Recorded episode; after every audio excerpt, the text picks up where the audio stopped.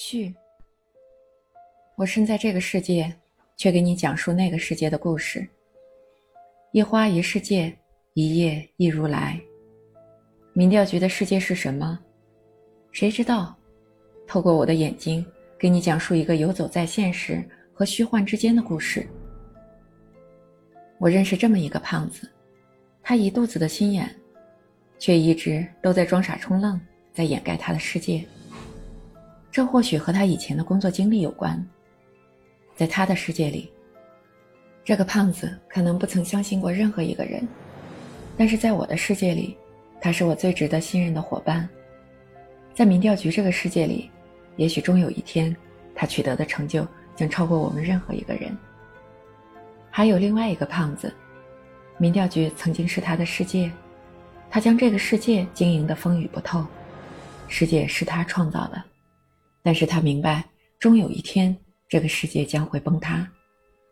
在这天到来之前，他要为世界找到一个更合适的主人。但是这么做，真的是对的吗？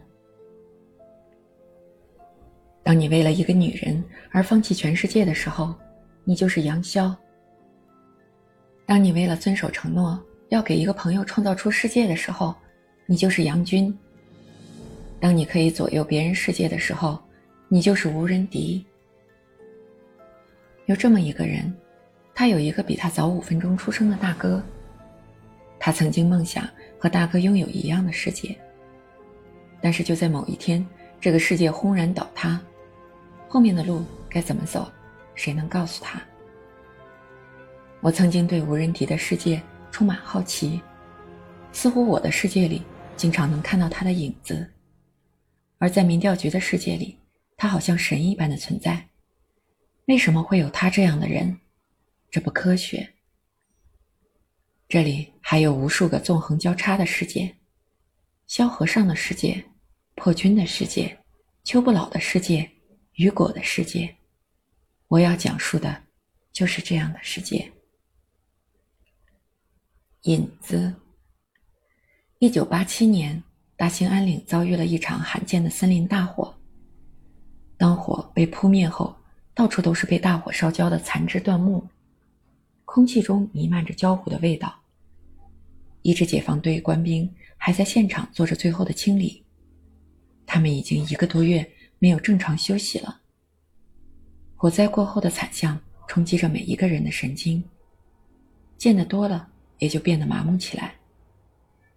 一些被大火烧焦的尸体，大部分是动物的，还有几具是牺牲的消防官兵。和民兵被清理到山下掩埋。突然，一名战士好像被什么东西吓着了，冲不远处的班长尖声喊道：“班长，你快过来看，这是个啥东西？”张柱，你又瞎喊个啥？瞧你那点出息！班长走到跟前，以为张柱又看见了个烧焦的死人，等走近一看，就见地上的确躺了一具烧焦的尸体。被烟熏得黑乎乎的，虽然尸体已经被火烧焦了，但还是能辨认出来是人的尸体。这具焦尸的头部被火烧的损坏比较严重，大部分的面部肌肉已经烧掉了。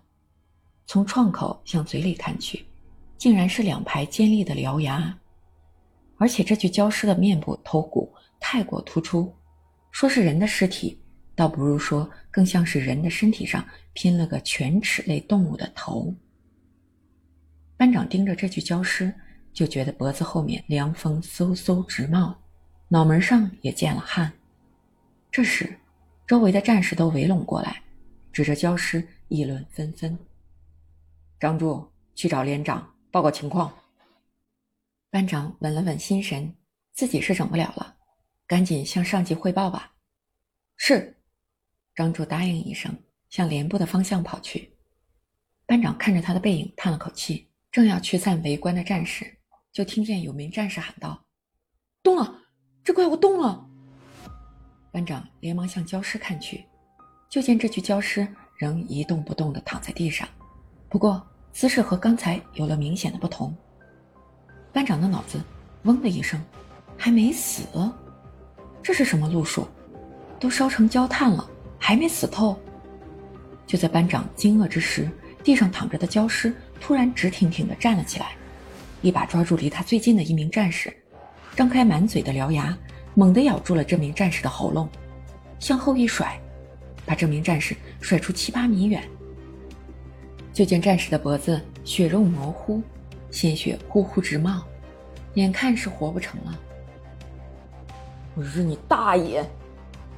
惊呆了的班长猛地反应过来，抄起背后的自动步枪。这次的任务是清理火灾现场，周围几人只有班长有一把五六式自动步枪，还是用来预防野兽伤人的。一把拉开枪栓，对准焦尸就是一个点射，哒哒哒。就听一串枪响，子弹准确地击中了焦尸的胸口。可是子弹打在焦尸身上，就像泥牛入海一般，没有任何效果，反而把焦尸的注意力吸引过来了。他转过身子，缓缓向班长走来。班长一咬牙，将扳机一搂到底，哒哒哒，又是一梭子子弹射进焦尸的胸膛。这次射击有了点效果。不过，也仅仅将焦尸打得向后顿了顿，枪声一停，焦尸又慢慢的向班长走来。班长将打光子弹的自动步枪反手一握，当做棍棒使用，拉开了架势。旁边的战士也操起了铁锹和镐头，准备和焦尸拼命。就在这时，有人在他们身后大喝一声：“都给我卧倒！”战士们听得耳熟。没有犹豫，第一时间趴在地上。就听得哒哒哒一阵枪响，打的焦尸身上火花直溅开。